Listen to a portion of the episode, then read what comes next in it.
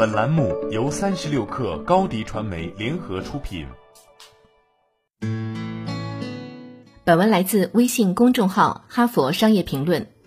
创新早已是全球商业的点金石，是成功人士口中频率出现最高的关键词。那么，创新到底是神话还是科学？如果能百分之百复制创新案例的细节，企业就能实现创新吗？如果有可遵循的规律？普通员工也可以成为创新者吗？而拥有什么品质的人才有可能成为好的创业者？今天我们就总结了三个成功创业者的品质，一起来看看吧。一、偏执，在危难时刻，偏执狂似乎更适合主导创新。比如，一手建立亚马逊帝国的贝索斯就是偏执狂型的 CEO。贝索斯虽然强调善良比聪明更重要，但本人却被媒体评价为魔鬼和独裁者。在被收购企业眼中，贝索斯冷酷无情；在员工眼里，贝索斯裁员从不手软。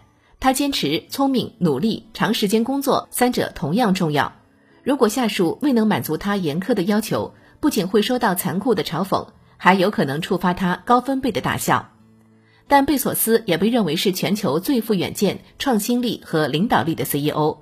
比如，在亚马逊连续亏损的前十年，坚持做物流和用户体系。建立蓝色起源公司等，他总是把赚来的钱迅速投资到下一个长期、大规模、风险很大的创新项目里，即使没有人能看懂。十年前，《时代周刊》曾经评价亚马逊如同一架跌跌撞撞的飞机，最后是拉起来还是坠下去，没人知道。十年后，全球企业都证明了他的远见。在非常时期，拥有偏执狂特质的商业领袖更有领导力。他们强大的意志会带领企业走出泥泽，并能激发员工对于工作的热情。二、长期主义。随着互联网产品融入人们的生活，企业需要承担更多的社会责任，公众和政府对于互联网企业的审视也更加严格。这也意味着长期主义在现代商业中变得更加重要。最近几年，在长期价值上越线的企业纷纷踩雷，比如滴滴之于用户安全，脸书之于数据安全。他们用昂贵的代价证明，科技公司要想走进下一个时代，必须遵守长期主义。一个坚持长期主义的企业应该是怎样的？华为是最常被引用的典型案例。在五 G 时代，凭借技术优势，华为已经稳坐头把交椅。但现在的局面是，任正非早在十年之前就已经开始的布局，是巨额投入基础技术研究的成果。因此，在美国最新的严苛禁令面前，华为早就做好了准备。包括自己开发操作系统、构建全产业链综合能力等。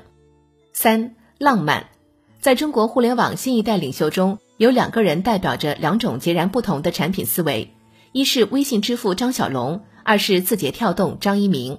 从做 Foxmail 开始，张小龙就被周鸿祎诘问商业模式，而他的回答是：只要有用户、有情怀就好。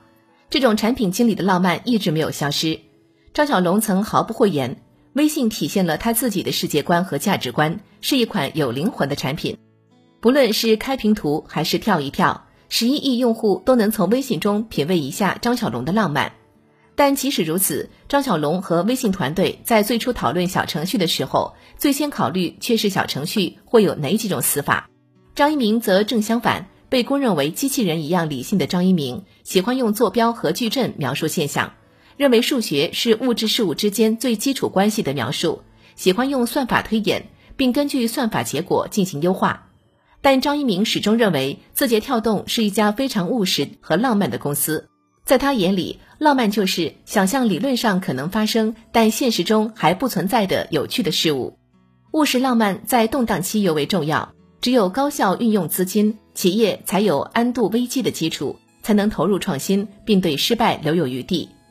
新时期，互联网巨头都在打造开放生态系统，彼此之间边界越来越模糊。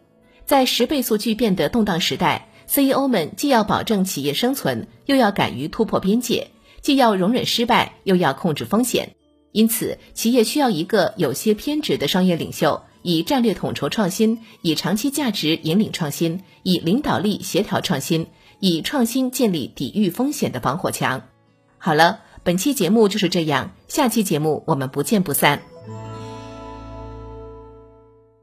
欢迎加入三十六氪官方社群，添加微信 hello 三十六氪，h e l l o 三六 K 二，获取独家商业资讯，听大咖讲风口聊创业，和上万课友一起交流学习。高迪传媒，我们制造影响力。商务合作，请关注新浪微博高迪传媒。